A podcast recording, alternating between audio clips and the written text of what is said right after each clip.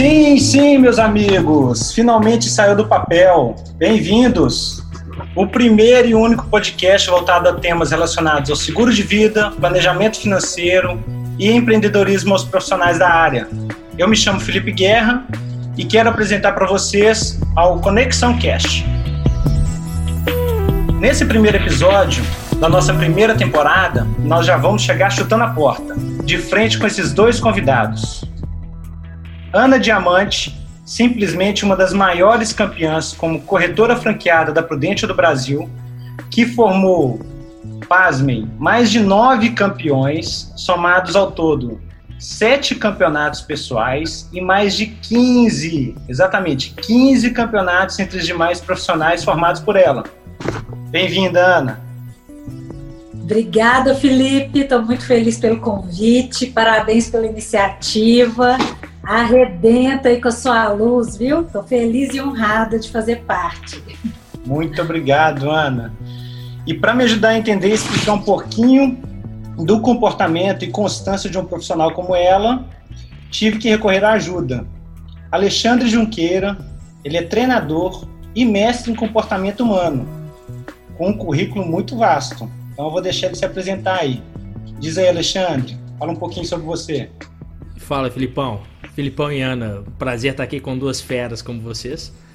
É, na verdade, Filipão, nesses últimos 12 anos eu venho ficado, eu venho estando obcecado para entender por que, que o ser humano faz o que faz. Né? Por que, que tem gente que às vezes tem um, um resultado ruim na vida e não consegue mudar? E tem gente que veio a, vivendo uma vida com tanta adversidade, com tanta dificuldade, essas pessoas conseguiram superar todas essas limitações e se transformarem em diamantes, como é o próprio exemplo da Ana aqui, que eu conheço um pouquinho da história, já tive a honra de conhecer um pouquinho da história dela. Então a minha obsessão vem sendo entender o ser humano e ajudar as pessoas a identificar o que, que limita elas para elas conseguirem destravar isso e conseguirem criar a vida mais realizada e bem sucedida possível.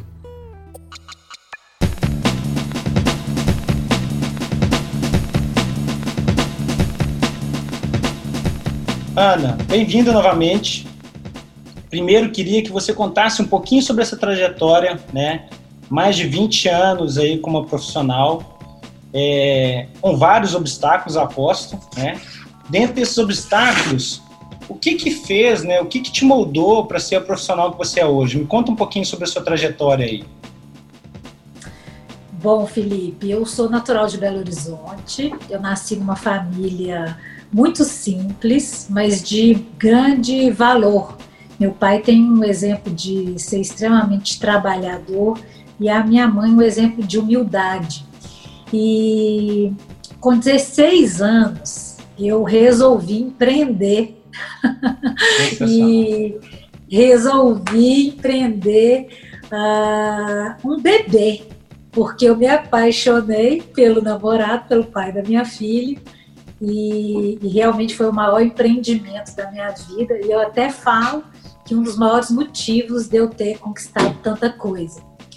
Bom, mas eu estava fazendo uma análise, Felipe. Até os meus 18 anos, eu tive 15 negócios próprios, todos eles bem-sucedidos. Você ter ideia, com 6, 7 anos de idade, eu morava numa rua de terra e eu tive a ideia de pegar as pedras ali, brita, pedrinha da rua, lavar, encerar e montar uma banca de, de venda. Então, vamos supor, passava o Alexandre lá, eu lá com 6, 7 anos, Alexandre, estão vendendo pedras mágicas. Caramba. Você tem interesse em levar uma para casa? Sensacional. Então, é engraçado que a, essa veia comercial, essa veia do empreendedorismo sempre fez parte de mim. E eu lembro também que eu tive a ideia, com sete anos de idade, de criar um evento de bonecas com as minhas amigas. E esse evento foi até a quarta edição e me, e me gerou um lucro que com sete anos de idade eu comprei, eu tive a minha primeira conquista própria, sem depender de um real dos meus pais é, que foi uma roupa de malha, um conjuntinho de malha, que eu lembro, gente, da sensação, eu dentro dessa loja, comprando, eu enxergo essa roupa assim no meu corpo, sabe? E quando eu tive essa experiência, eu falei, gente, isso é bom demais. E aquilo acendeu em mim uma vontade de conquistar, de realizar muitas coisas. Então, assim, eu até anotei aqui algumas coisas, por exemplo, é, eu comecei a pintar, minha mãe fazia pintura em pano de prato, crochê para vender. E aí eu aprendi a pintar com a mamãe e lancei moda na escola. Uh, eu peguei os personagens da Disney e comecei a fazer pintura nas calças jeans. Caramba. Eu comecei a pintar as minhas próprias calças, Mickey, Minnie, Pateta. Comecei a ir para a escola dessa forma e comecei a ter encomendas. Era muito engraçado. Quer ver outra coisa bacana também que eu fiz? É, eu fiz, é, vendi revista Avon. Teve uma vez que uma, uma senhora ofereceu para a mamãe e eu doida, né, para comprar maquiagem, para comprar perfume. E eu nunca gostei de ficar pedindo muito as coisas para os meus pais. E aí eu ofereci para essa senhora, eu falei, olha, eu posso vender para você, você me dá parte da sua comissão e aí eu compro em produto? Eu comprei muita coisa, e isso eu era criança. E outra coisa, fiz uh, tapete uh, por encomenda, tapete de crochê. Uh, por encomenda, esses tapete redondo na sala de cordão, esses que a gente compra no mercado central. Eu lembro que eu vendi uns três. Aí eu aprendi também a fazer o pano de prato para vender. Depois eu vendi uh, calcinha e sutiã consignado, então vendi horrores. Eu sempre fui muito empreendedora. Uh, Empreendedorismo está na veia, né, Ana? Na veia, isso é nato em mim. E eu sempre gostei de ter a minha independência, sabe?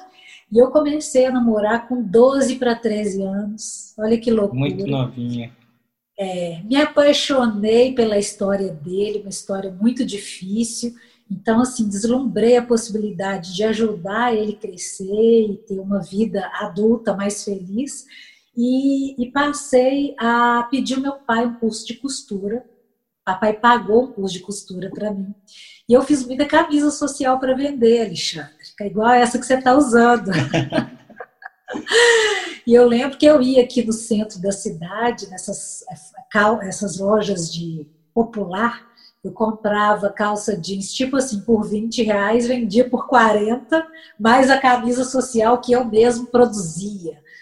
Né? E aí, realmente, eu fui juntando meu dinheirinho. Ah, uma das coisas bacanas também, que quando eu estava estudando, já com o objetivo de casar e ter uma família, né? É, o pai da minha filha falou assim: Olha, meu pai me deu um lote no bairro tal, eu vou fazer um acerto na empresa e vou construir a nossa casa para a gente casar. E eu com 15 para 16 anos, falei, ah, então tá, eu vou entrar com eletrodomésticos, é uma forma de eu te ajudar. Aí o que que eu fiz? Eu peguei salgado para vender na escola. Eu pegava esse salgado por tipo 50 centavos, prontinho, fritinho, quentinho, uma delícia e vendia por um real. Eu tinha 50 por, 100% de lucro. E eu vendia tipo 40 salgados por dia. E aí, como eu morava em bairro de periferia, até chegar no centro da cidade, eu já vendia dentro do ônibus. Sim. ai, ai. E a estratégia que eu usava também era assim: o recreio batia o sinal 9h40 da manhã. Então, 9h35 eu tirava aquela coxinha cheirosa, comia E aí, na hora que batia o sinal, em vez deles irem na lanchonete comprar o lanche, eles compravam na minha mão. E aí vinham alunos de outras salas, e era muito engraçado isso. E aí, o que, que eu fiz? Eu comprei geladeira, televisão, comprei sugar, comprei algumas coisas, e o dinheiro dele deu só para areia e brita. e a gente foi morar é, com a sogra. E aí que a minha vida começou a. Eu tive que virar adulta na marra, né? Porque, assim, meus pais, pessoas maravilhosas, mas eles não souberam lidar muito com essa coisa de uma filha grávida aos 16 anos. Então, assim, é, eles fizeram uma reunião com a família e, tipo assim, aí, como é que vai ficar essa situação? Tipo assim, esse problema não é meu. Sim. e aí eu fui morar com a sogra. E a história deles tinha sido interessante, é, Felipe, porque eles tinham sido muito, passado muita necessidade no passado, e naquela ocasião eles já tinham fartura das coisas. Porém, aquela, aquela crença da escassez era muito forte na família. Então eu não tinha liberdade de abrir a geladeira e comer tudo que tinha lá. Então eu fazia os lanches, almoço e jantar só quando a família é, fazia. Então assim eu passei a sentir fome grávida e eu não tinha liberdade de, de comer as coisas e eu não podia recorrer a ninguém. E eu lembro, assim, de madrugada, é, eu acordava com fome e eu comia tomate, porque eu pensava, ela não vai contar quantos tomates tem. Eu falo que a Alana, minha filha, ama tomate até hoje, né? e, e, é muito. A história é muito doida, assim. Pra você ter ideia, é, eu morava no bairro São Francisco, que é um bairro industrial, e uma, um empresário, em vez de contratar mais ah, funcionários no final do ano, né, que aumenta a produção, ele, ele ofereceu às donas de casa da rua para arrematar as calças, para fazer um trabalho de fábrica. E ele pagava 15 centavos por peça. O que é arrematar? Tirar todas as linhas que sobraram por dentro e fora da costura daquela calça jeans. É, eu arrematava 70, é, 400 calças por dia. Eu ganhava Caramba. um salário mínimo por dia. Eu ia dormir três e meia da manhã todos os dias. Meu dedo ele não dobrava de tão inchado. E eu comprei, resumindo a história, eu comprei o meu primeiro carro. É, só que eu não tinha carteira. Eu dei o primeiro carro para o pai da minha filha, que não tinha muito preparo para lidar com aquilo. E a história é muito doida. Realmente o livro eu acho que vai valer a pena, dá para rir e para chorar. A minha história. é superação acima de superação, né, Ana? Porque. Superação acima de superação, é. Posso dizer, inclusive, que além do empreendedorismo é vendedora, né? E eu falo que, com, inclusive, com alguns clientes, amigos, que acho que todo mundo é vendedor, né? Você sai de casa, você acorda, já se vendendo, vendendo a sua imagem, e depende de como você vai trabalhar em cima disso, né? Mas eu estou vendo que é uma história de superação, e o sucesso também não vem fácil. Né? O sucesso não vem fácil para ninguém. E como que foi essa questão dessa trajetória profissional? Né? Como que você chegou na, na Ana Diamante? Me conta um, pouquinho, eu sei que são 20 anos de trajetória, né? Mas me é. conta um pouco como que é, é ser a Ana Diamante hoje em dia e como que você chegou até lá. Então, é, eu separei com 20 anos de idade. Uh, e aí eu consegui um emprego no shopping, num quiosque de shopping, que vendia um produto que era uma ostra enlatada, é, cultivada, que tinha uma pérola dentro. Era bem legal o produto. Então você dava de presente para sua esposa, ela tinha ali a sensação de abrir a latinha, tirar a pérola de dentro do molusco, colocar num cordão. E aí, na entrevista, eles me falaram: olha, se você for bem, pode ser que você seja aproveitada na geleria. Então, eu fiz ter sucesso com a venda desse produto, fui para a joalheria, é, sem uma orelha furada, nada. É, me tornei a melhor vendedora de todas as lojas. É, e aí, resumindo a história, uma das vendedoras que morou nos Estados Unidos seis anos sabia da potência da Prudential lá fora e me recomendou para o processo. Só que ela não passou no processo. Só que ela era loura, chique. Eu não, eu era Ana Carvão. eu não sabia me vestir, eu não sabia nada de nada, sabe? Era tipo assim, era uma luta para comer, né? Era muito louco a minha história. Você tem ideia, quando eu separei, o Alexandre sabe dessa história, né? Eu fui dormir num porão sem banheiro, eu ouvi e, falar dessa história também. É, eu e minha filha num colchãozinho furado. E é muito doido isso. Eu até brinco que acho que por isso que eu tenho tanta casa hoje. Eu fiquei com tanto medo de não ter, que eu disparei comprar casa na praia, casa no lago, casa não sei aonde. Eu já até parei com isso, viu, Alexandre? Sensacional. Já tá bom de casa. bom, mas aí ela me indicou para o processo na Prudential e, e, eu falei, gente, se esse pessoal me convidar para vender seguro, eu estou perdida. Eu vou vender para quem? Eu sou a melhor vendedora de todas as lojas e ganho né, pouco perto do potencial cliente para comprar um seguro. E, enfim, eles viram ah, que eu tinha muita força de vontade, muita superação, me deram oportunidade. Eu agarrei com unhas e dentes, não foi fácil, Felipe, porque eu não tinha relacionamento, eu não tinha para onde buscar. Então, na segunda semana, eu já estava no Mercado Z. Então, assim, eu usei estratégias. O meu carro, na época, era um carro sem ar-condicionado. Eu ia para Cristiano Machado, nem concessionária de carro usado, é, olhando o carro com ar, mas com o objetivo de fazer abordagem direta no vendedor, no gerente é, da concessionária. E ali Sempre atrás da venda, então. É, ali começou a minha trajetória. É, só que eu tive muito destaque, né? Porque eu fiz as 50 semanas, ninguém fazia. Só que para fazer três vendas por semana, eu tinha que visitar 20 por semana, toda semana. E eu fui ficando muito boa, tecnicamente falando. Então, eles me convidaram com 25 anos de idade para montar uma equipe.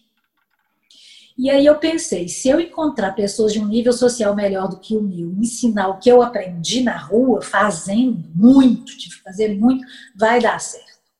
Só que aí eu encarei outro desafio, porque eu levei 10 meses para contratar, para achar o primeiro life plan.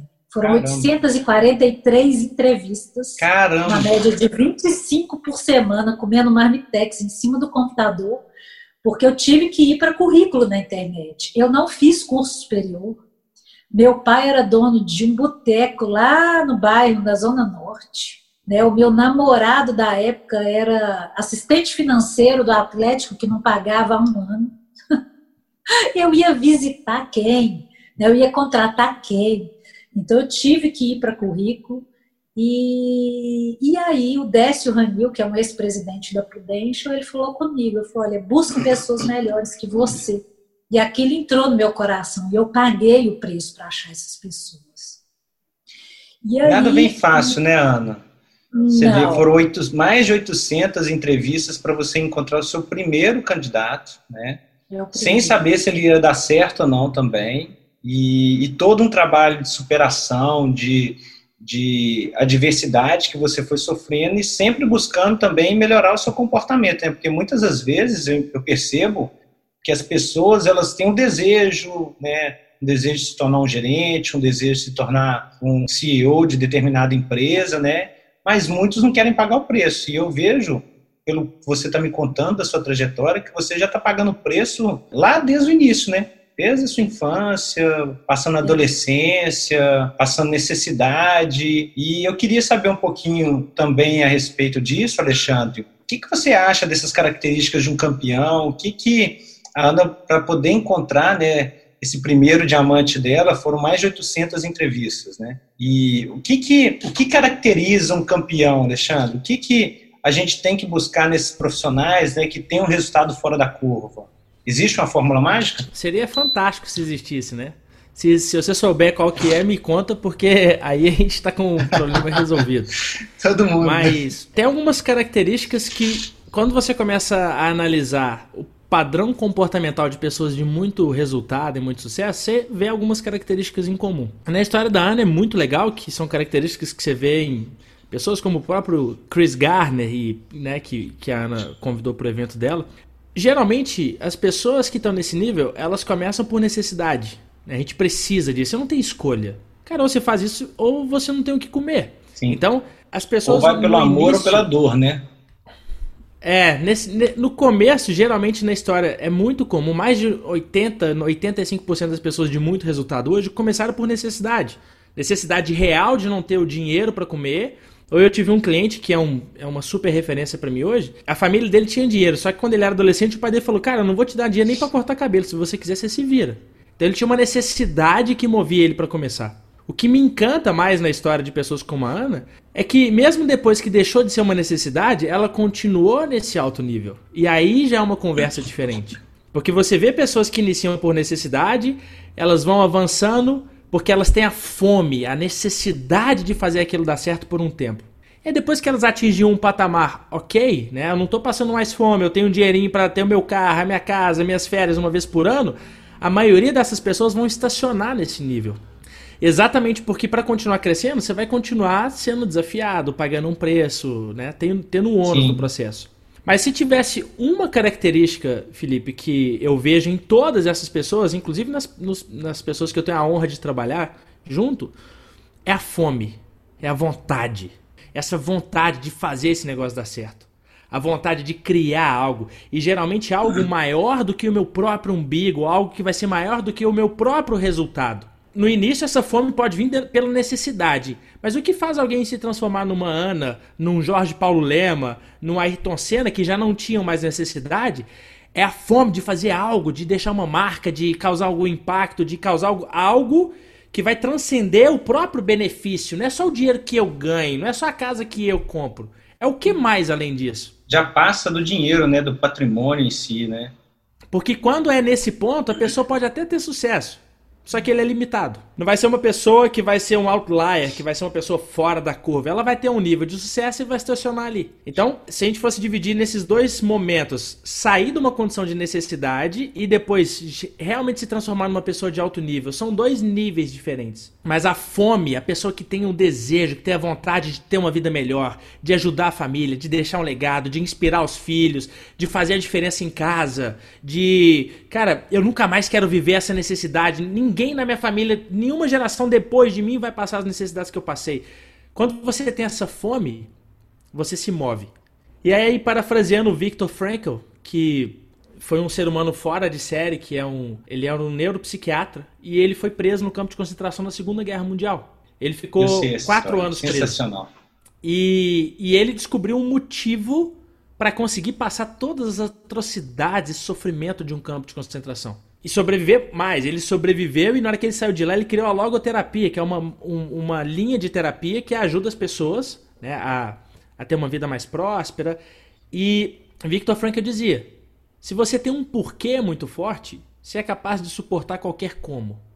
É, para você superar um campo de concentração 3, 4 anos, onde a maioria dos prisioneiros desejavam morrer para acabar o sofrimento, esse cara ele tinha, ele tinha que ter um motivo para ele conseguir viver e superar e sair dali com vida.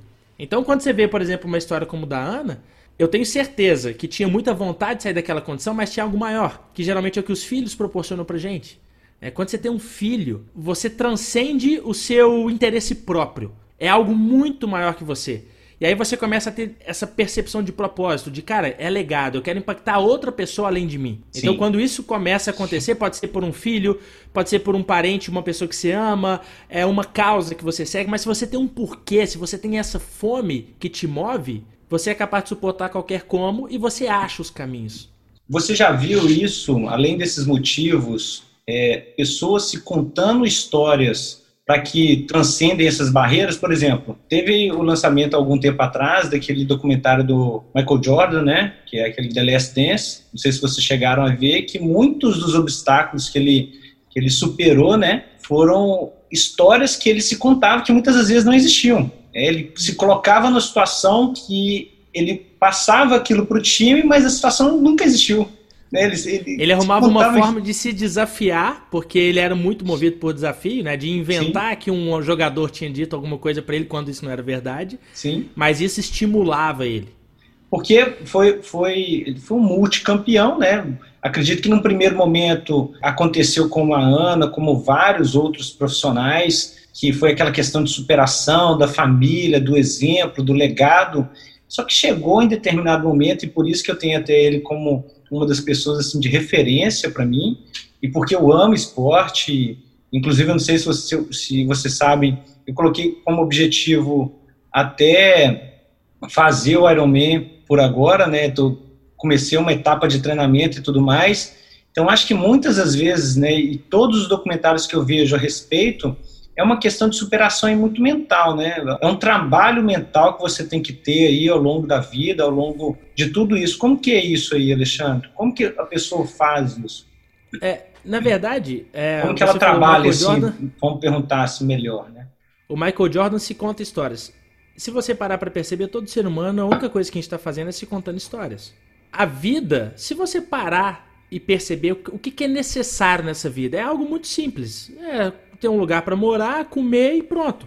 O que a gente precisa para viver é algo muito simples. Agora, cada um cria o seu próprio jogo.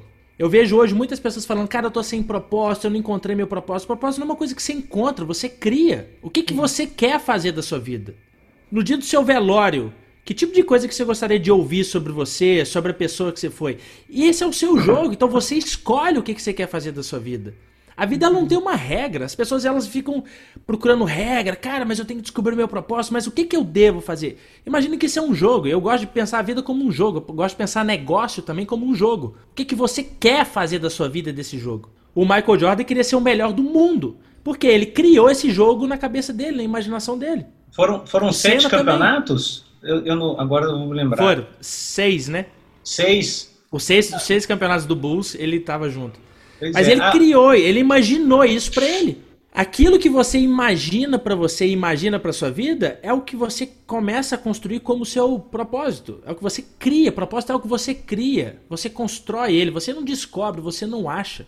Eu faço o que eu faço hoje porque numa, num momento difícil de vida que eu passava, uma pessoa me ajudou e aquilo mudou tanto a minha vida que eu falei, cara, se eu conseguir fazer isso pelas outras pessoas, eu vou sentir que minha vida tem um valor tão grande. E aí eu criei essa, essa imagem para mim. Eu quero fazer uma coisa na minha vida que eu vou fazer tanto, tanta diferença na vida das pessoas que as pessoas vão. No início eu queria que as pessoas me amassem, porque esse era o meu desejo, ser significativo, me sentir relevante. Só que aí eu criei essa imagem, eu criei essa visão para minha vida e, e você vai construindo. Mas a sua vida é você quem cria. Você cria uma imagem na sua cabeça e vai. Por isso que tem gente que fala assim, Alexandre, eu não quero acordar às 5 horas da manhã para ser rico. Tá bom, o que, que você quer? Você quer? Eu tenho um grande amigo meu que o cara tá felizão ganhando 8 mil reais por mês, chega em casa às 5 horas da tarde, sexta-feira só trabalha de manhã e passa o final de semana inteiro com os filhos. Ótimo! Eu acho que o pessoal tá, tá falando errado. tanto a respeito de propósito, propósito, né, qual o seu propósito, que eles esquecem muitas das vezes até de viver a vida, né? Fica procurando um propósito, não vive a vida. Porque eles estão procurando uma coisa que não é achável, né? Se é, existe é, esse termo. Isso aí. Você, a sua vida, se a gente fosse ser mais simplista ainda, você que inventa a sua vida. Cara, o que, que, você quer? Você quer ser bilionário? Você quer ir para Marte igual o Elon Musk? Você quer ser dez vezes campeão? Você inventa e aí você cria essa realidade. Mas o que, que você quer para sua vida? Agora a gente está colocando a, a, a Ana na saia justa, né? Porque depois de sete campeonatos e tantos profissionais formados assim campeões, desempenhando no alto nível como você vem assim há tanto tempo, né, Ana? O que, que você faz para poder continuar? O que, que, te move? A Ana, a Ana já encontrou esse propósito dela que todo mundo fala. Me fala um pouquinho a respeito de o que, que você faz assim, para manter esse ritmo que você tem. Então, o que eu percebi é, ao longo desses anos que o sucesso ele é muito relativo, né? Ele é muito relativo, é totalmente diferente de uma pessoa para outra. O que me levou a desejar o primeiro campeonato foi o seguinte: com 500 e poucas entrevistas, já tinham se passado seis meses para achar um profissional, não tinha ninguém. E eu virei para minha mente e falei: um dia eu ainda vou ser campeã e vou contar essa história lá na frente da, da convenção para todo mundo ouvir. Aí o meu cérebro falou comigo, minha mente, papo fiado, você não tem nenhum profissional. Aí eu virei para ela e falei, pois eu vou. Entendeu? Eu tenho essas conversas pessoais comigo também. É, eu falei, eu, eu vou. Então, assim, a primeira vez que eu desejei campeonato foi assim, pô, eu vou conseguir. Eu não, tá difícil, eu tô chorando, tá sangrando, sabe? Mas eu vou conseguir. A partir daí, os campeonatos é, é, foram acontecendo como consequência de um bom trabalho, entende? Hoje, o que, que me move olhando aí para trás 20 anos nessa trajetória? Achar um profissional de alto nível e fazer com que essa pessoa tenha sucesso, é, e não é sucesso em um ano, né, gente? O difícil é que ela se mantenha no topo. Porque aqui eu já vi diversas lendas meteóricas, né? sumiu, sumiu, sumiu. Você se manter lá é um desafio infinitamente maior do que você simplesmente ter sete campeonatos. Então tem alguma coisa por trás. Igual, por exemplo, a pandemia agora. Quando e pode ter, te interrompendo, pode até ter uma, um sucesso meteórico, né? mas a tendência desse meteoro continuar atingindo a lua, né? atingindo o resultado, porque uma, uma hora ou outra ele precisa desse storytelling igual você tem, né? E continuar tendo resultado. O que eu percebi é o seguinte, que um dia veio uma, um insight na minha mente, acho que divino mesmo. Eu cheguei na agência numa reunião de segunda-feira e falei com o pessoal, falei, gente, engraçado, olha só, eu mandei um e-mail para a galera, mandei um WhatsApp, pessoal, segunda-feira eu tenho um comunicado importante. Por favor, estejam presentes. e aí, gente, na segunda, indo para a reunião, eu tive um insight de falar com eles o seguinte: eu cheguei lá e falei, olha, eu comprei uma Ferrari, vai dar um burburinho danado na empresa. Caramba. Então eu queria que vocês ficassem, fossem os primeiros a, a ficar sabendo disso. Só que é o seguinte, eu negociei um excelente preço com o ex-dono da Ferrari, mas ele me fez prometer que eu vou abastecer só com álcool. Eu não entendo realmente muito de carro, eu queria saber como que, o que, é que vai acontecer com a minha Ferrari. Aí todo mundo ficou sem entender o que, que eu estava falando, né? Aí eu virei e falei assim, olha, é, porque eu fico pensando o seguinte, se eu estou atrasado para a reunião, o carro começou a enguiçar, mesmo sendo Ferrari, eu pego meu outro carro e chego a tempo sabe? Eu quero saber se esse carro vai funcionar, como é que vai ser. Aí o Léo lá olhando, não, vou dar uma volta nesse carro, Logo quem, né? Muito... Gosta pouco de carro. É, foram diversas reações. Resumindo, eu falei assim, gente, na verdade, vocês são minhas, minhas Ferraris, mas a grande maioria aqui está com combustível errado. E a minha proposta a partir de agora é a gente abastecer com o combustível certo. Sensacional. Então, por que que, que que eu vejo isso? Um tanto de gente sendo tem o combustível errado. Tá, sabe? Então aí eu criei a mentoria Ferrari, 6 e 12 da manhã na agência, né? 40 e poucas pessoas quiseram participar. E aí o que que eu trabalhei? Alexandre sabe bem disso. Eu trabalhei a identidade, sabe? Trabalhar. Um. É, a gente precisa saber quem que eu sou. Eu não sou a Ana Paula da Prudente, eu sou a Ana que tem uma história assim, assim, assim, assado, entende? O trabalho, as conquistas, a roupa, a joia, o carro, a casa, não sou eu. São frutos das minhas ações, entende? Então, assim, eu venho trabalhando isso para colocar o combustível certo, porque quando a gente descobre quem a gente é de verdade, a gente vive na potencialidade máxima. Então, por exemplo, quem que eu sou de verdade? Eu sou uma pessoa que sempre gostaria de compartilhar com os outros. Por isso que eu cheguei onde eu cheguei. Entende? Porque quanto mais a gente compartilha, mais a gente cresce. É, é, as pessoas que pensam o seguinte: não, vou esconder isso aqui, vou fazer isso aqui só com o meu time, que aí eu vou ganhar, a gente vai ser campeão. As coisas não funcionam assim. Parece que a abundância ela flui quando a gente está aberto a doar. E, e, na pandemia, gente, olha, eu vou falar com vocês, a coragem de ter realizado esse evento, pagando um cachê no dólar 602 de câmbio Caramba. que eu transferi para o Chris Gardner, essa história ninguém me tira. E vocês acham que era para eu ter lucro? Porque pare e pensa, nessa altura do campeonato, gente, meio milhão é dinheiro, 300 mil é dinheiro, um milhão é dinheiro. É, mas não muda mais, não muda mais a minha vida né? Eu, eu fiz muito para não, não mudar. Se, se, é um a menos, um milhão a mais, não muda tanto.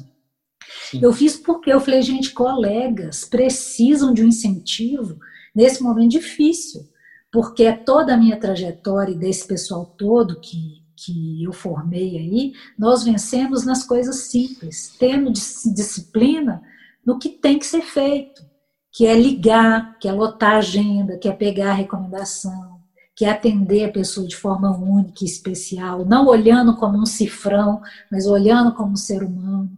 Então, assim, esse evento foi uma das maiores histórias que eu tenho para contar para o resto da vida. Se fosse olhar pelo dinheiro, jamais eu, eu, eu, eu colocaria energia naquilo. Sim. Jamais. Só que hoje eu recebo é, é, mensagens de pessoas que estavam saindo da empresa e falando, Ana, Ana, desde o evento eu sou consecutiva. Ótimo, maravilha. MFBs falando, Ana, como abriu a minha mente, olha o que, que eu estou fazendo. MFAs falando comigo, Ana, fiz isso, isso e isso. Então aí você olha e fala, gente, isso é, ser isso é ter felicidade.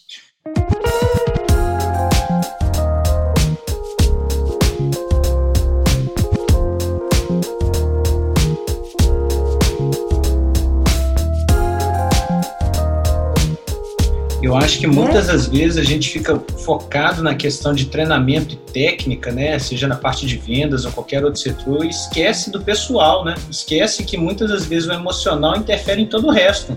Você pode ter crenças e bloqueios que você nunca vai imaginar. Né? O próprio Alexandre está aqui para poder falar a respeito disso.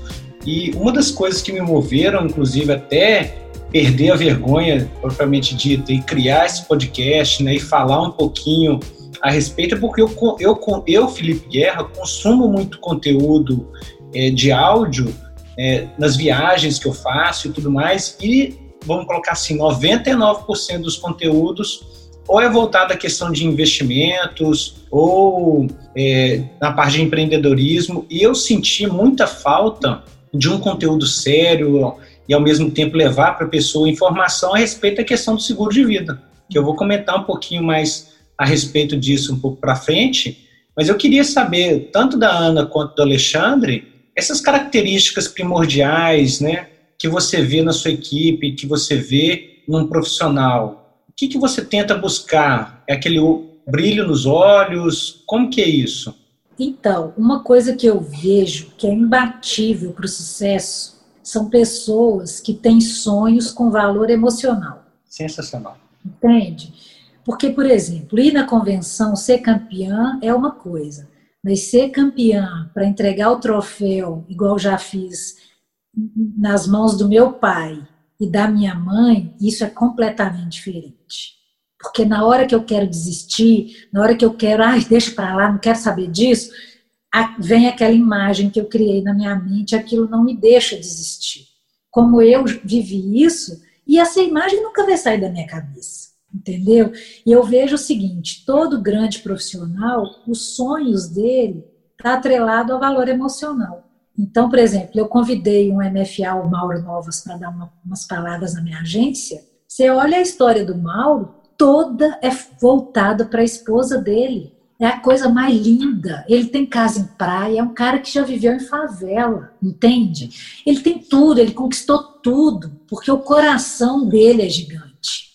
Então, assim, são essas pessoas que vencem e que permanecem lá, entendeu? Igual você agora, você vai ser pai de uma princesa que Sim. Deus está mandando para vocês. Com a sua característica, o seu coração, filho, né, acabou. Se você já era top, agora o céu é o limite. Eu te disse Porque... já uma vez que a minha hora vai chegar. Isso, assim, você pode ter certeza que não sei se vai ser como Life Planner, se vai ser como MFA, né, Master Franqueado A, Master Franqueado B, não sei, mas que a minha hora vai chegar, porque esse momento que você falou de estar ali com a sua família, né, ela passa e transcende, eu acho que a questão financeira, já não é por, por finança, né, já não é pelo dinheiro, é para você estar ali, agradecer a sua família, né, todo o esforço, empenho que tem isso tudo. O próprio Alexandre me auxiliou nisso aí, e eu tenho muito que agradecer a vocês dois como exemplos e tudo mais também, né?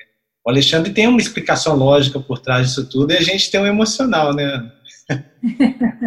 Mas a explicação lógica é exatamente o que a Ana falou. A linguagem, se a gente pode dizer assim, que o nosso sistema nervoso entende é a emoção. Ele não eu entende tenho... a razão, ele entende assim, eu tenho um desejo, né? Eu quero ter o carro, a Ferrari, a casa na praia. Ele, isso é legal, isso comunica com uma parte do nosso cérebro que é o cérebro direito.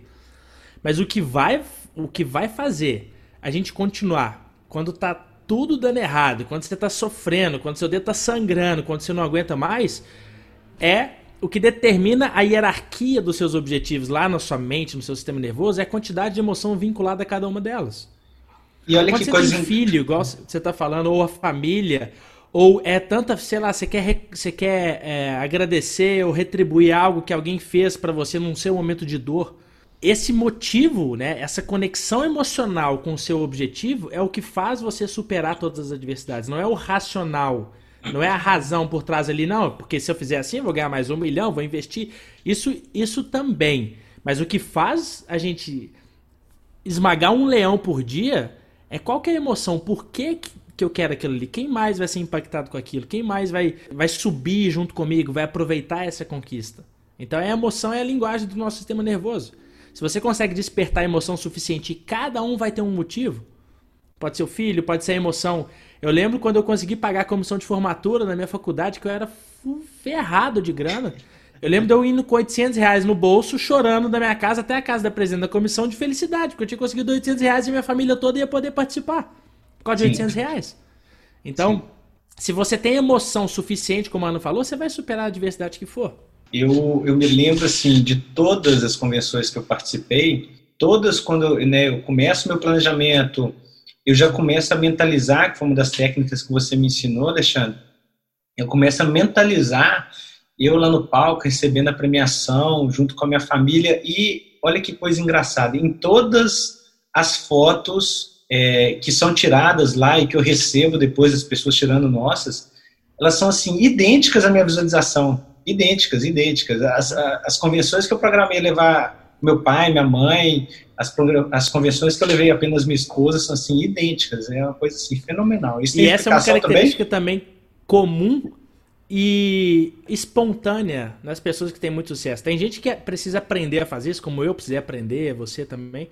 Mas, por exemplo, eu tive clientes fascinantes, pessoas como a Ana, assim, que não fizeram faculdade, pessoas self-made, que se autoconstruíram. Eu lembro que uma vez eu fui na casa de campo de um desses clientes, e ele era a cidadezinha onde ele nasceu, e esse cara comprou seis casas nessa cidadezinha e montou uma casa de campo pra ele lá, maravilhosa. E aí você vai entrando na casa, tem umas palmeiras imperiais de 20 metros de altura, você vê assim o campo de futebol, a piscina. Eu falei, cara, isso aqui é maravilhoso. Quem que te ajudou a fazer isso? Que arquiteto que foi? Ele falou, não, Alexandre. Quando eu comprei essas casas, eu tinha na minha cabeça exatamente essa imagem que você tá vendo aqui. Isso aqui já tá na minha cabeça, ó. Então, para essas pessoas, ela tá tão focada, é, um, é uma mira laser numa imagem que para elas está tão clara que ela só precisa continuar indo. É uma, é uma é, é como se você orientasse a sua mente não consciente, que a gente sabe que ela é responsável por 90, 95% das nossas decisões, de falar esse é o caminho, é lá que eu quero. E o como a gente descobre no caminho.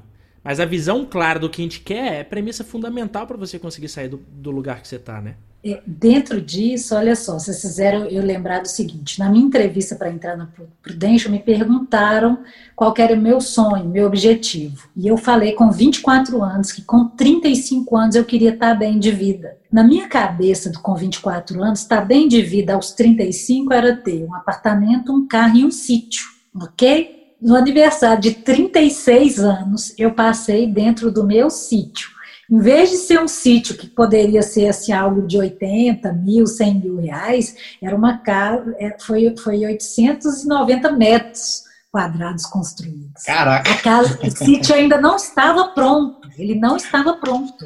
Mas eu comemorei meu aniversário de 36 anos lá dentro. Então, por exemplo, quer ver outra coisa engraçada?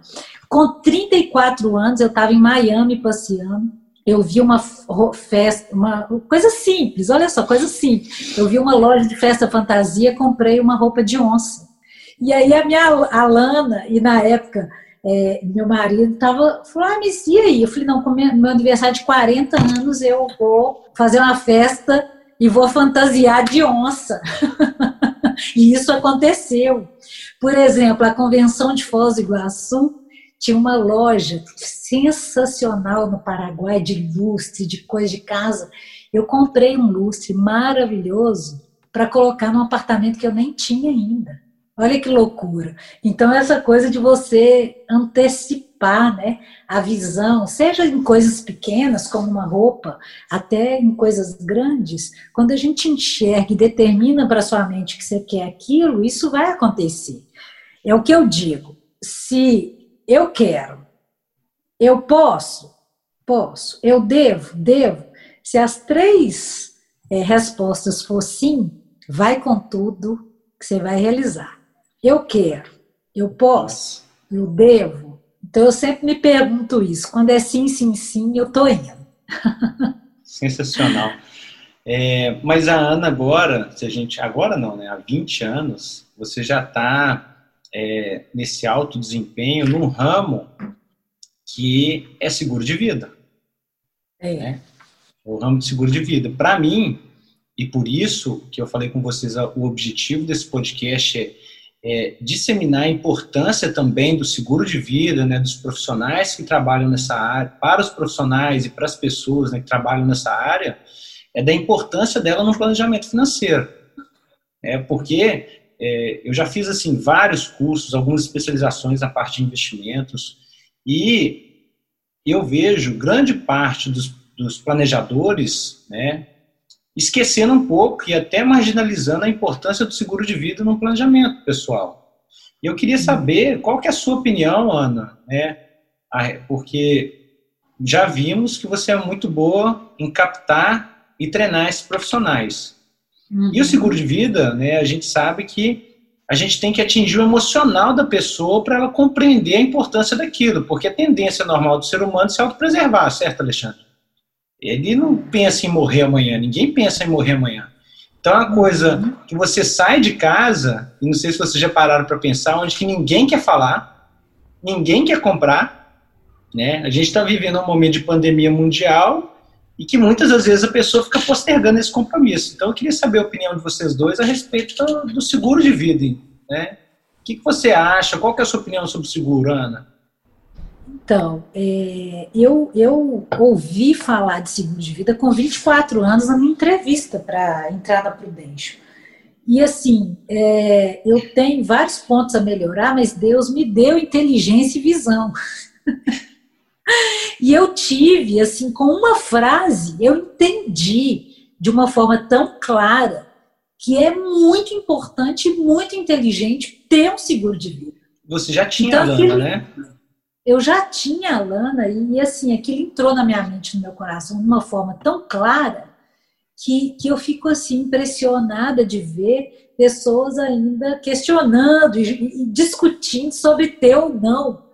Porque o, o que vocês fazem, principalmente os corretores hoje, no seu caso, Felipe, é assim, é maravilhoso.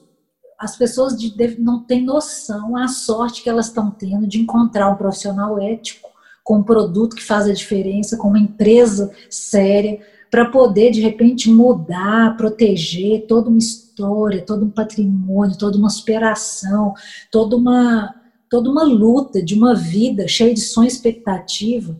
Porque, igual aqui, nós três estamos conversando sobre coisas bacanas da vida, que é sucesso, Sim. que é realização, que é superação do passado, mas ninguém sabe o dia de amanhã.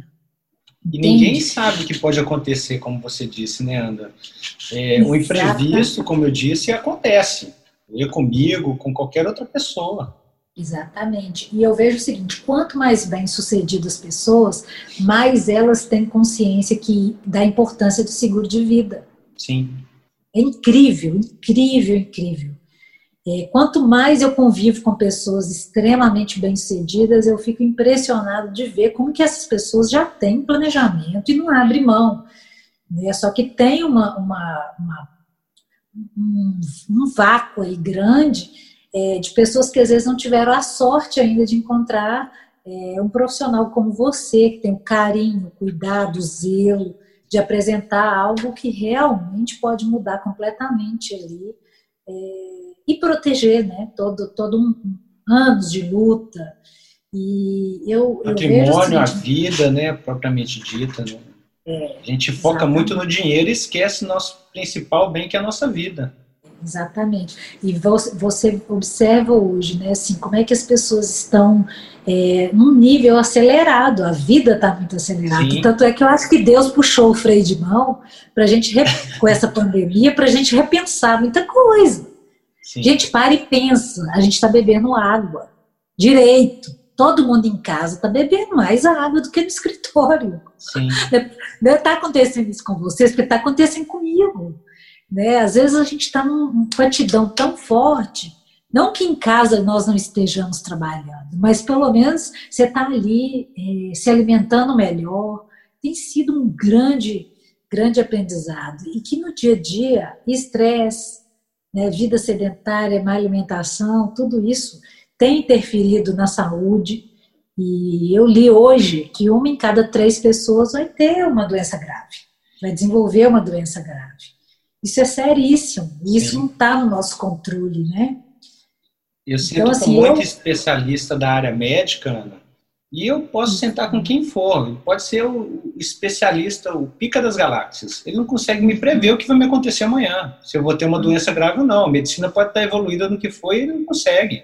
É. a gente pode fazer todos os, tra os tratamentos paliativos e preventivos necessários, mas você não consegue. E assim, pela experiência e pelos vários benefícios que eu já paguei, ele atinge qualquer tipo de pessoa.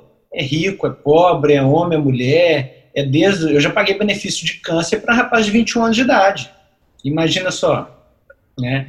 E você, Alexandre, qual é a sua opinião a respeito da, da questão do seguro?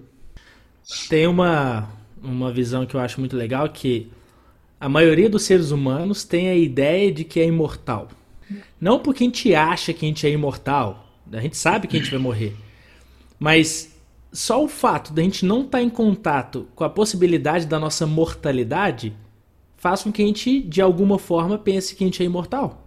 Te interrompendo um, um pouquinho, Alexandre, isso está ligado à questão de medo? Porque existe, eu, eu acho, né, eu ouvi falar, ouvi não, eu já li em alguns livros que o ser humano ele tem os dois principais medos estão relacionados ao medo de falar em público e ao medo de morrer. Você acha que é tendência da pessoa não querer pensar nisso, por exemplo?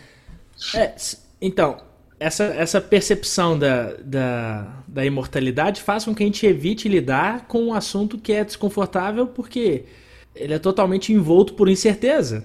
A gente não sabe o que, que é, como que é, dói, não dói, eu vou estar sozinho, eu vou estar com alguém. Cada pessoa vai ter as suas crenças da morte. Para muitas pessoas, a morte é o fim de tudo e acaba. Acaba o espírito, acaba a alma, acaba tudo. Para muitas pessoas é só uma passagem. Para outras pessoas tem a possibilidade de reencarnar. Então, as, o sistema de crenças de cada um em relação à morte vai fazer com que cada um li, lide diferente com essa possibilidade. Mas antes disso, antes da gente entrar na parte do sistema de crenças em relação à morte, vem essa percepção de que, cara, olha só, a média de vida é 67 anos, então beleza, eu não preciso preocupar com isso agora. O normal, qual que é? Que as pessoas vivem, eu tenho acesso a, a plano de saúde, eu tenho uma, um estilo de vida ok e tal, então não preciso preocupar com isso. E... Mas você não acha que é muito contradição, porque a pessoa faz um seguro de um carro e esquece de fazer seguro de vida, por exemplo? Sim, mas em relação ao carro, não tem tabu. Você não tem tabu para falar de carro. É, o carro é um bem material, é fácil, todo mundo conversa, bate o carro e ninguém morre, todo mundo fala de batida de carro, de acidente, é algo, é algo cotidiano. Então, aqui o ser humano, tudo aquilo que é muito complexo, que é muito confuso, que traz algumas, alguns sentimentos, às vezes ruins ou às vezes sentimentos confusos, a gente tem a tendência a evitar lidar com aquilo. Se a gente for para o racional do processo, é óbvio que seguro faz sentido. Pelo menos até um certo nível de vida. Sei lá, tem um cara bilionário, é outra conversa, mas para 99,9% das pessoas a conversa é diferente. Então, racionalmente é óbvio que faz. Mas o ser humano não é só racional. Inclusive, a parte do nosso cérebro responsável por tomar decisões é a mesma parte que gerencia as emoções. É o cérebro límbico. Então, a mesma parte que toma decisão está envolvida por emoção. Aí você vai falar de uma coisa que é aflitiva, que é confusa, que é tabu, que se evita falar porque não, não tem certeza de nada. E aquela mesma parte vai tomar decisão. Então, tomar decisão sobre essas áreas da vida são decisões que a gente tende a protelar pela dificuldade de entendimento, pela dificuldade de processar as emoções vinculadas àquilo. Mas se você for para o racional, é óbvio que faz sentido. Mas a gente está falando aqui também do seguro, né? Pode ser um cara bilionário, o que for, mas existe o seguro também é, como, como ferramenta de hedge financeiro, né? Como uma ferramenta de proteção financeira para ativo direto. E isso a gente está conversando sobre inteligência financeira. Você poupar impostos, né? Hoje o imposto de causa morte no Brasil ele vai variar aí de, de 4%, né, dependendo do estado, até 10%, né? a tendência disso aumentar, grandes riquezas serem sobretaxadas. Então é melhor você ter um seguro que ele não, não tenha o pagamento do imposto de calo que as né? pessoas que mais têm renda têm mais facilidade, como a Ana falou, as pessoas de altíssimo nível, o cara que tem milhões, dezenas, centenas de milhões, bilhões, é mais fácil para esse cara lidar com seguro primeiro. É só a tomada de decisão racional. Ele está falando sobre negócio, sobre dinheiro, sobre isso. Uhum. E dinheiro para ele é um assunto dominado já. Ele não tem limitação para falar sobre isso. Agora, 90% das pessoas, você tem um, um, outro sistema de crenças sobre dinheiro. Sobre, não, para que, que eu vou gastar 300, 500, mil reais com seguro se eu, na minha família ninguém teve doença, ninguém morreu? Aí são dois assuntos tabus juntos. Aí é mais complexo ainda para a pessoa entender. Sim. Por isso que eu acho que o trabalho de vocês também é muito é fundamental, porque você vai fazer, vai colocar a pessoa e fala, cara, você tem evitado lidar com isso a vida inteira. E não vem se contar a historinha de que você vai pensar, porque você não vai pensar, você não pensou nisso até hoje. Então, eu tô aqui é para te ajudar a resolver, a tomar essa decisão, não é te ajudar a pensar. Aqui tá as coisas que você tem que pensar, é óbvio. Então toma a decisão. Nós somos é, facilitadores do negócio, né? Porque além de levar a necessidade, né, mostrar aquela necessidade do seguro para a pessoa, é um trabalho personalizado, né? Hoje o seguro personalizado, sob medida, é o que está em pauta também, né? Mas o que eu percebo e encontro muito é a tendência das pessoas em postergar compromisso. É incrível. Muitas vezes eu já, eu já, eu já tive ligações, seja de clientes, de clientes recomendados, né, de pessoas que queriam contratar é, um seguro, né? É, eu fiz todo o trabalho, toda a abordagem, né, todo aquele despertar da pessoa para ver, entender aquela necessidade na hora da gente fechar, falou assim, não, não, deixa eu pensar, deixa eu conversar com a minha esposa, isso aí deve acontecer com você também, com algum candidato, né, Ana? E aí eu queria saber, é, com a sua experiência em treinamento, como que você lida com essa, é, essa, essa história de postergar compromisso? É, o que, que acontece? O ser humano, ele tem uma característica de, de ser positivo, de pensar positivo, né? O que, o que é diferente disso é disfunção. Né? A pessoa está adoecida, né, Alexandre? Então a gente sempre acha que vai dar tudo certo. Vai dar tudo certo, que não acontece com a gente, que a gente tem tempo. Então, assim, por isso que cabe ao profissional ter uma habilidade muito grande, é, de uma forma elegante, sutil, de mostrar que é preferível ter e não precisar do que precisar e não ter. Porque a grande verdade é o seguinte: é, a grande maioria das pessoas, mesmo as, as pessoas muito ricas, elas é, são raríssimas pessoas que têm altíssima liquidez. Sim. Sabe? Porque é, quem faz dinheiro, quem tem dinheiro é empreendedor, ele sempre está inventando moda. Então Sim. ele sempre está arriscando, ele está investindo, ele não é aquele cara que está muito parado ali. Né? E, e, e aí o que, que acontece? Quando acontece alguma coisa, uh, o dinheiro ele é opção de escolha. Ele te dá uma esperança de resolver um problema. E, por exemplo, eu estava falando hoje com a minha filha, a gente paga o melhor plano de saúde, é caro pra caramba, mas hoje a gente só tem usado ele para exames laboratoriais, porque os médicos que nos interessam não aceitam plano de saúde. Sim. Os Sim. melhores não aceitam. Isso a gente saudável. Imagina se a gente tem alguma doença, se eu vou lá no, no médico do plano de saúde, não vou. Porque, então, assim, o que, que acontece? É, é, o dinheiro, a liquidez faz muita diferença. E é muito melhor eu ter uma liquidez que você vai me dar através de um seguro de vida do que eu pegar o meu suado, né? Que só eu Desfazer. sei, só você sabe, o tanto que você lutou para juntar aquilo ali para comprar tantas casas, para comprar seu carro, né? Sim.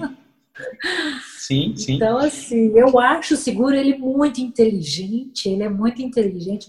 E assim, o legal, Felipe, que já já as pessoas vão estar tá computando o, o, investimento no seguro como se fosse água, luz, telefone, internet e vão para frente.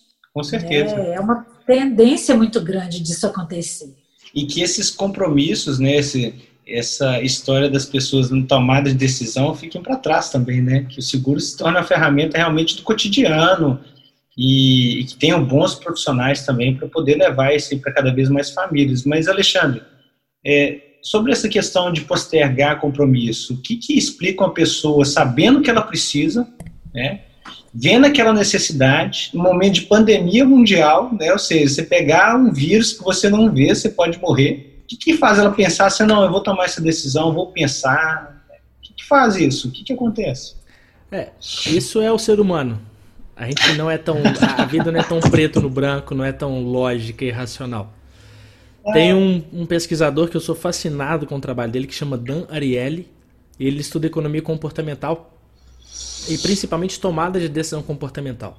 Então, quem quiser ler, ele tem dois livros muito legais. Mas, na essência, quando você vai entender o ser humano, é o seguinte: de uma certa forma, a gente foi moldado, formatado para parecer bom e não parecer ruim. Isso por vários motivos. A gente tem que se sentir relevante, a gente tem que sentir que a gente é merecedor de atenção. Até porque na hora que a gente está lá bebezinho, dependente de outra pessoa, eu preciso de alguém para me suprir de comida, de abrigo, de calor. Se essa pessoa não se interessa por mim, se eu não sou relevante para ela, eu corro o risco de não sobreviver isso no início da vida. Só que está lá no nosso, no nosso inconsciente, a gente quer parecer bom o tempo todo. E toda vez que a gente tem que tomar uma decisão, por exemplo, por vocês eu descobri que no Japão o índice da população que tem seguro de vida é algo absurdamente alto. É mais então, de 90% é da população. Então lá não ter seguro de vida te faz o esquisitão da história. Sim. Agora no Brasil, como isso não é cultura, é uma decisão que toda decisão que o ser humano toma, e o Daniele prova isso em várias pesquisas dele, a gente está o tempo todo pensando: eu vou tomar a decisão certa? Eu vou ser elogiado ou criticado por isso? Alguém vai me bater palma ou alguém vai falar que eu fiz a besteira? Então, em todo momento que a gente vai tomar uma decisão, principalmente aí lembrando de um assunto tabu que não se fala muito, de uma decisão em relação a algo que não é cultural ainda, está se tornando ainda, mas o índice de pessoas que têm seguro no Brasil ainda é muito pequeno se comparado ao Japão ou aos Estados Unidos. Então a pessoa ela está num, num conflito interno do tipo, será que eu estou fazendo a coisa certa? Eu vou ser elogiado ou criticado? Meu marido, meu pai, meu irmão, eles vão achar isso bom ou ruim? Então essa a tomada de decisão fica algo tão sobrecarregado, tão complexo para a pessoa que ela prefere postergar. E o ser humano tende a postergar tudo aquilo que naquele momento pode ser muito, muito exigente para ele. Eu não tenho todas as variáveis, eu estou correndo risco, alguém pode me criticar por isso, eu posso parecer bobo, você pode estar querendo me passar para trás. Então a gente, cara, deixa, deixa eu pensar. No estresse, na pressão do estresse, na pressão de, de, todo aquele ambiente, a pessoa fala: Eu não quero resolver isso agora, eu quero resolver depois. Então as Sim. pessoas geralmente postergam a tomada de decisão como essa, porque é tanta variável, tanta informação que coloca ela em risco, e sob estresse eu falo: Cara, eu quero segurança, eu não, eu não quero. Do jeito que tá, eu já sei como é. Então eu não quero correr um risco agora de tomar uma decisão errada. E aí ela vai tentar postergar e ela vai tentar postergar. Mas aí depois, quando o ambiente começa a ficar mais favorável, se 40, se ela conhece 10 pessoas na vida dela que tem seguro, que já comentaram, se é, ela já entendeu, ela já teve contato, já estudou sobre isso, quanto mais informação ela tem, quanto mais contato ou conexão ela tem com aquele assunto, mais fácil fica para ela tomar uma decisão. Por exemplo, quando a gente vai comprar um carro, você pesquisa, você fala sobre aquilo, você conversa, você vê, você entra na internet, você faz test drive. Na hora de tomar a decisão, você já está tão familiarizado com aquilo que é uma decisão ok. Não tem tanta sobrecarga. Agora, com o seguro, que no Brasil ainda não é cultural, isso deixa aquele momento mais estressante. O ser humano, sob estresse absoluto, a gente tem a tendência a continuar do jeito que a gente está. Porque ali é um risco mais calculado. E como você falou também, né, desde a infância a gente é alimentado para aqueles pequenos desejos imediatos, né? É, muitas vezes o pai vai corrigir um filho, uma filha, sou, é, minha filha vai nascer ainda, né? Espero que eu faça a coisa certa, né? A gente sempre tenta fazer a coisa certa, muitas vezes da, da maneira errada. A gente tenta eliminar aquele desejo, aquela, aquele choro, no caso, de uma vontade imediata. Então, você dá um celular, você dá uma bala, você dá uma coisa. Então, desde a infância, eu percebo que a gente é alimentado para aquela realização momentânea, né? Aquela coisa momentânea. Se você for imaginar o seguro de vida, você não quer aquela realização momentânea. Você está pensando em morte, uma invalidez, uma doença grave. Então, você não quer aquilo. Acho que a, a questão do postergar compromisso também vai em cima disso. E eu vejo também que isso acaba se tornando um preço a se pagar para quando a gente olha na questão de performance, né? As pessoas querem ser uma Ana diamante da vida, querem ter um sucesso, como você também, Alexandre, querem ser campeões, mas não querem pagar o preço. E qual que é esse problema, Ana? O que, que você tenta fazer com a sua equipe para poder direcioná-los né, e formar aí não sei quantos campeões, né, mais de nove campeões é, ao longo da sua trajetória. Porque não só você foi campeão, campeã, né? Mas você também formou vários campeões. É, é porque assim, tudo começa com o porquê, né? Qual que é o motivo da pessoa? Se o, é igual eu comentei, se o motivo é forte e envolve valor emocional, é, ela vai ter superação. Então, eu tento acertar na entrada, né, em achar a pessoa que tem isso muito forte. Porque se eu não tenho um motivo muito claro, para que, que eu vou pagar o preço? Né? É, tá bom. É igual, por exemplo, eu comentei isso hoje, né? O que, que faz a Ana continuar? o negócio da Ana é pegar a experiência, o que está no meu coração, que eu vejo que eu fico feliz, é compartilhar, é mostrar um caminho. Sim. Entende? Para quem tem interesse. Por quê? Porque eu já errei. Eu falo assim, que, que o que me faz é, ter grande valor, mais do que os campeonatos, é o tanto que eu errei, tanto de cabeçada que eu dei. Porque eu sei que lá vai, vai, vai atrasar o processo, vai doer um pouquinho. Então, assim, é, eu acho que isso está muito ligado, esse negócio de pagar o preço, tem que ver isso que o Alexandre falou, a fome da pessoa, o porquê, o que é que move ela. É, e eu acho o seguinte, a, a vida, eu já falei isso em algumas lives que eu fiz, todos nós nascemos dotados de dons, capacidades incríveis. E quando a gente vence, a gente não vence para a gente, a gente vence para centenas, para milhares de pessoas que a gente não faz nem ideia. Eu falei isso com o Chris Gardner e ali acabou, foi com uma conexão imediata. Nós somos amigos. Hoje eu sou amiga do Chris Gardner. Por quê? Porque eu falei: olha, Chris, muito obrigada por você ter vencido. Porque você, com a sua história, você impactou milhões de brasileiros. E eu mesma, Ana Paula, nos momentos que eu quis desistir, eu lembrava da sua história e falei: não, eu vou conseguir. E através do meu sucesso, várias pessoas aqui no Brasil também foram impactadas.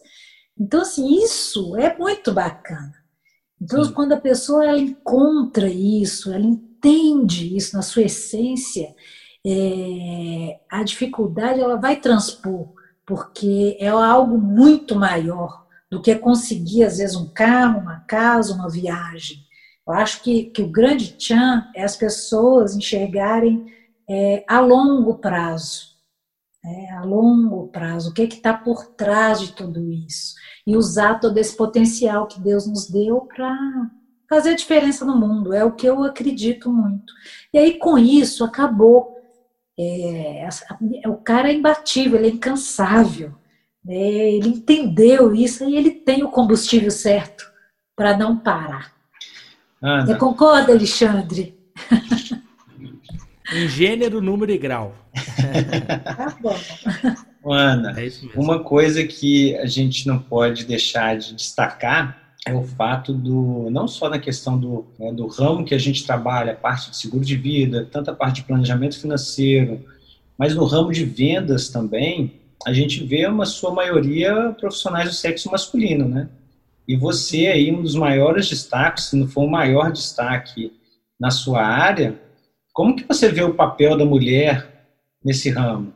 Então, é, não é porque eu sou mulher, mas a mulher, na sua essência, ela é, ela é mãe, ela é amiga, né? ela é o lado mais humano do negócio.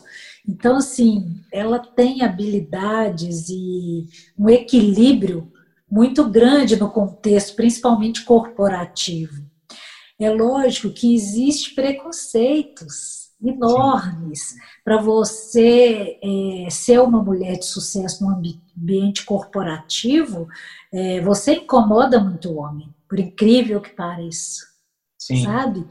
É, com todo respeito a vocês, né, é, tem milhões de exceção, graças a Deus, mas assim, as pessoas ficam muito incomodadas, então é algo que a gente tem que saber lidar, porque geralmente as pessoas estão acostumadas a mulher é, é, ficar mais na defensiva, e, e na verdade é todo mundo igual, é Sim. Todo mundo igual. Acho que a diferença é o seguinte: quem dedicar mais, quem trabalhar mais, quem fizer mais, vai ter mais resultado.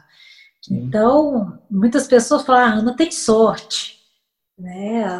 Mas, poxa, mas tem. Realmente, eu tenho sorte. Sou grata pela sorte que, que sorri para mim o tempo inteiro. Que eu faço a sorte sorrir para mim. Sim. Nos bastidores, ninguém vê. Né? Ninguém vê o que está sendo falado. E ou então ninguém acredita, ah, isso é papo.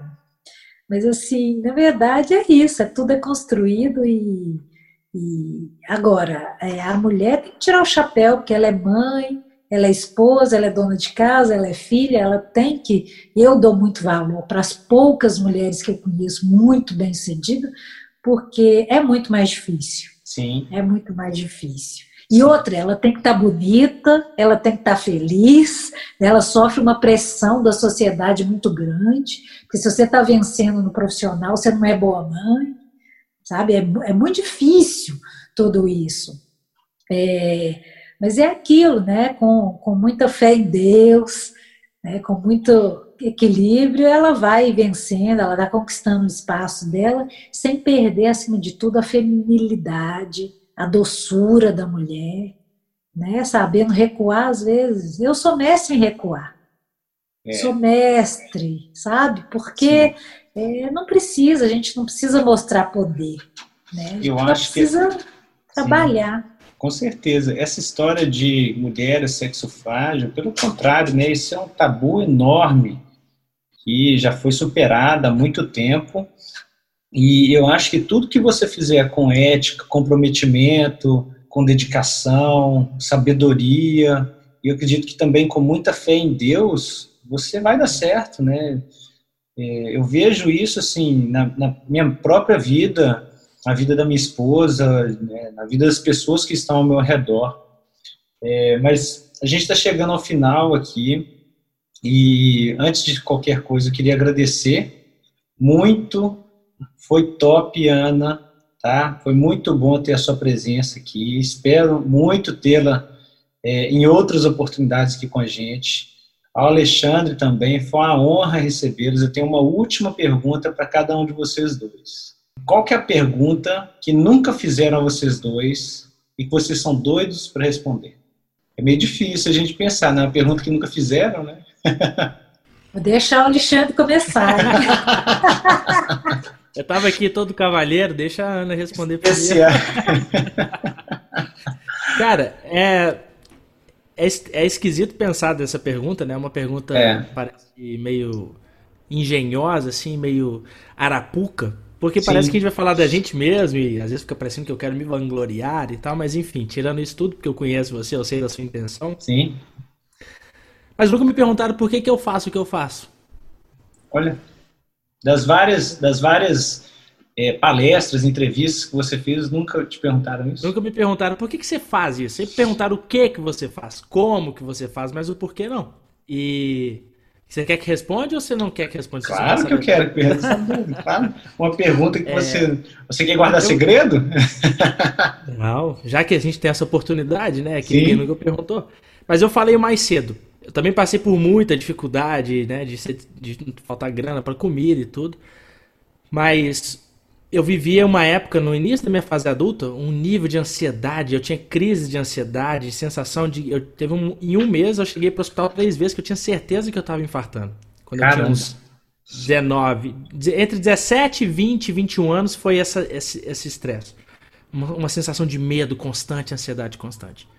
E aí na primeira formação em programação neurolinguística que eu fiz em 2008, é 25 para 26 anos, uma das técnicas que a gente aprendeu lá acabou com essa sensação.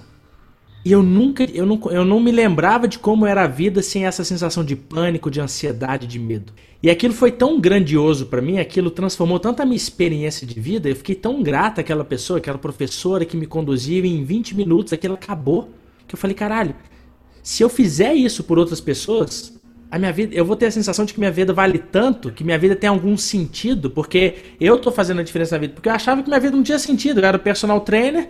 É legal ser personal trainer, mas é um conhecimento ok, sabe? Não, não faz tanta diferença. Eu sei, se melhorar a vida física da pessoa, vai melhorar muita coisa, mas a pessoa pode simplesmente fazer sozinha ou tá disponível, tem muita gente que faz. Mas o que aquela pessoa fez por mim, eu não conhecia muitas pessoas que faziam aquilo. Sim. Então, se eu pudesse proporcionar para outras pessoas o que aquela aquele anjo me proporcionou, e eu até falo que, como a Ana disse agora, eu falei para ela assim que meu sogro me fala muito: obrigado por você ter nascido. Obrigado por você ter nascido. Porque se não fosse você, eu não ia estar tendo essa solução aqui agora. Sim. E aí eu vi tanto valor naquilo que eu falei, cara, é isso que eu quero. Eu quero sentir que minha vida vale, porque eu vou proporcionar para outras pessoas, ou eu quero proporcionar para outras pessoas o que essa pessoa me proporcionou. Aí foi por isso que eu decidi fazer o que eu faço. Sensacional. Muito bom. Parabéns. E você, Ana? Nossa, eu estou aqui pensando, pensando, pensando. É difícil, muito difícil responder sua pergunta. Então, Mas... vamos, vamos tentar, ah. deixa eu tentar te auxiliar. O tá. que, que a Ana, por exemplo, sempre quis transmitir, dizer e às vezes nunca teve coragem? Vamos aproveitar aqui não coragem, né? Porque você é uma mulher muito é. corajosa, mas assim, é. mas que, sei lá, por eventualidade ou outra, você guardou mais para você. Ah, é. Para de se comparar com o outro, é, sabe? Para de se comparar com o outro, pare de se preocupar onde você está numa planilha de Excel, né? Seja, os, os, faça o melhor que você pode fazer hoje, sabe? É, independente, faça por você, entre você e Deus, sabe? É, é, o mundo cobra muito da gente, a gente se sente muito pressionado para ser o melhor, para isso. Então, assim, às vezes eu vejo as pessoas no nosso segmento tristes porque não tem o resultado que o outro está tendo e ele está ali tentando, tentando, tentando. Eu acho que tem que mudar isso e falar, gente, peraí, o que, que eu posso fazer de melhor para todas as pessoas que cruzarem o meu caminho? Sim. Então, se é falar de seguro de vida, deixa eu ver como que eu posso passar essa mensagem da melhor forma. E isso, consequentemente, vai voltar em resultado. Porque eu falo o seguinte: muitas vezes não é o primeiro lugar que é o melhor. O melhor é quem faz o que tem que ser feito todo dia, sabe? E quando ninguém está olhando. Sim. E as coisas mais simples do mundo que faz o campeão. Exato. Entende? Então, às vezes, eu vejo as pessoas correndo atrás de ilusão. Porque eu, eu, eu falo, eu já estive numa mansão com vontade de morrer. Olha isso. Então, e eu agradeço a Deus por ter vivido isso para eu entender a dor do outro. Porque muitas vezes eu falava, gente, mas é, é, a pessoa não melhora, até hoje ela não melhora, e entender que às vezes ela foi no limite de, de, de ansiedade, de pressão, muitas vezes que o mundo coloca. Sim. Entende? E, e uma coisa assim que eu falo é quer, quer curar toda a sua ansiedade, as suas preocupações, seja luz no mundo. Aí as pessoas falam: ah, mas eu não tenho nada para dar, eu sou dona de casa. Ensina uma receita de um bolo gostoso, de uma massa gostosa, filma aquilo que com certeza uma pessoa vai falar, nossa, eu fiz com uma delícia. Sim. Sabe? Eu acho assim que a gente tem que superar é, essa coisa é, do o medo da crítica, o que que os outros estão pensando. É, se você gosta de verde, usa verde, sabe? Seja encare realmente é, Seja você sem preocupar com o outro. Eu acho que isso é que, que eu quero levar para as pessoas. Porque não existe um, um, modelo de sucesso.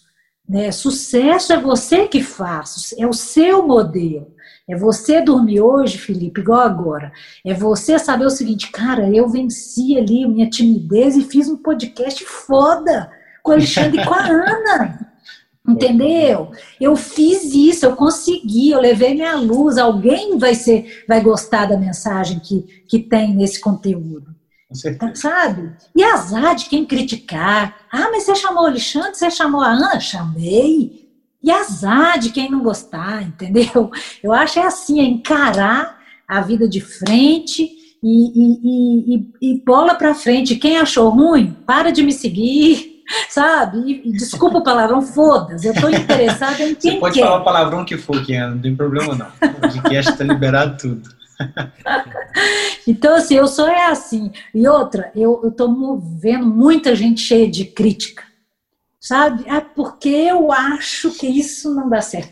Porque assim, não sei o quê. Para, reconhece o valor do outro Sim. Sabe? Eu sou a Ana, de Ana Carvão para Ana Diamante, porque eu reconheço o valor de todos que cruzam minha frente. Pode ser uma empregada doméstica, pode ser o cara que veio limpar o meu sofá aqui hoje. Eu sempre, não, nunca me coloco superior a essas pessoas. Entende? Então, assim, eu vejo um tanto de gente que, porque veste uma roupa legal, tem um carro legal, é, uma, é, um, é um pastel de vento. Né? Passa uma imagem fantástica, né, de sucesso, mas cheia de crítica com o outro, Sim. sabe? Valoriza o outro, a essência do outro. Então, é, é, é, essa é a minha voz que eu, que eu quero levar, esse grito, até o meu último dia de vida, das pessoas pararem de ser um marionete de, de crítica e tal, e de, deixa as pessoas serem luz no mundo, falar. Né? E se você não gostou, ignora. Ignora, Sim. esquece, vai, vai, segue seu caminho. A gente tem que parar é de criticar um pouquinho e começar a valorizar, principalmente quem está ao nosso redor, né? As pessoas que estão ao nosso redor. A gente muitas vezes valoriza um fulano de tal que a gente nunca viu, reconheceu, faz menor ideia que você existe e às vezes o seu amigo, o seu familiar, o seu pai, quem quer que seja, faz a mesma coisa com tanta qualidade quanto o outro e você não valoriza aquilo, né? É, mas onde que as pessoas podem encontrar vocês dois aí nas redes sociais? Alexandre? O meu Instagram é alexandrejunqueira.co alexandrejunqueira.co CO e o site é alexandrejunqueira.co também. Maravilha, maravilha. Eu vou colocar na, na link, no link aqui da biografia depois. E a Ana? Onde que as pessoas podem encontrar a Ana Diamante? O Insta é Ana Diamante 10 e o site que está tá pronto, agora só faltam uns ajustes, é anadiamante.com. Show, show. Pessoal, Obrigado. Vocês querem falar mais alguma coisa, mais alguma mensagem? Eu quero falar para você que você está de parabéns. Obrigado. Eu sei achar, sei reconhecer um diamante. Obrigado. Desde a primeira vez que eu vi você fazendo uma palestra, eu fiquei realmente encantada. Muito obrigado. Né, e que você é, leve essa sua luz, essa sua mensagem para os quatro cantos da terra. Não se importa com o negativo, porque muita gente vai usufruir da sua luz. Obrigada por ter me convidado. Obrigada por ter convidado o Alexandre, que é uma pessoa que eu respeito. É Foi de última hora e deu supera, certo. Né? né? É uma pessoa que eu admiro, uma pessoa que, que tem aí a vontade de levar o bem para o outro. É genuíno isso. Sim. Eu acredito que todos nós é, já somos pessoas bem-sucedidas e a gente vai continuar sendo, porque as nossas atitudes vão levar a esse caminho. Só que juntos a gente pode ir mais longe. Então eu sempre quero colocar, Alexandre, de sua disposição, viu? Você sabe disso. É, Felipe, a mesma forma. Obrigado. E desejar aí para todo mundo que for assistir isso, que receba as nossas palavras com um coração aberto, porque foi tudo muito genuíno aqui. Tá com bom? Certeza. Um beijo para todo mundo. Foi maravilhoso estar com vocês. Obrigado. E aproveitando até a onda da Ana, é... tudo que tem uma intenção genuína, a gente, se você não está armado ou, ou insatisfeito com alguma coisa na sua vida, você está preparado para julgar o outro, porque o que o ser humano faz é julgar, é natural nosso e vai ser sempre assim, nada vai mudar essa realidade. Agora, quando você tem um motivo para fazer essa intenção e você começa a colocar em prática, é, e você começa a colocar o foco naquelas pessoas que talvez sejam impactadas, que talvez gostem, que talvez usufruam disso, assim como você, eu e eu tenho certeza que a Ana. A gente consome conteúdo de um monte de gente que não tem nem ideia que faz a diferença na nossa vida. É. Então, continua essa jornada, Filipão, porque aquele cara que eu conheci quando a gente fez o processo, que estava inseguro, perdido, Sim. nem lembro mais como é que é aquele cara de 2018, né? Sim. E lide com as coisas da forma que você tem lidado. Imagina que você está no tatame de jiu-jitsu, onde você destrói a turma, porque vai ter gente do outro lado que vai querer te, te sufocar, vai ter gente com do outro certeza. lado que vai querer te eliminar, né, no, no sentido figurado da palavra. Continua sua jornada fazendo aquilo que você acredita, porque não tem nada melhor do que o crescimento e a contribuição nessa vida. Show. Se você está vivendo uma vida de crescimento e contribuição, você vai se sentir feliz, você vai se sentir realizado você vai sentir que a sua vida tem sentido. E isso, para mim, é a única coisa que importa. Então, continua a sua jornada, obviamente, continua contando comigo. Ana, a mesma coisa, né? A gente já tem já tá em contato aí por outros motivos, mas é, é sempre. Eu, eu, toda vez que eu consigo servir e eu sinto que eu causei algum impacto, a minha vida passa a ter mais sentido. Então, eu estou sempre me beneficiando desses momentos. Então, estou sempre à disposição também para poder servir toda vez que precisar. Obrigado. Alexandre, eu não tenho nem palavras para agradecer tanto você quanto a Ana. Né? Vocês sabem que, por ser uma coisa muito especial para mim esse podcast, e vocês estarem aqui, né, vocês já imaginam a consideração que eu tenho por vocês dois. Esse primeiro episódio e tudo mais. E foi muito bom, foi top. Espero muito vê-los aqui outras vezes, né? Espero que essa pandemia passe e a gente faça um podcast depois, quem sabe, presencial também. E eu queria mandar um abraço a todo mundo que está ouvindo aí, tá? Foi de carinho, de coração. E fica com Deus todo mundo, tá certo? Amém, amém. Um beijo. Um abraço, pessoal. Beijo, um abraço, pessoal. Tchau, tchau. Tchau.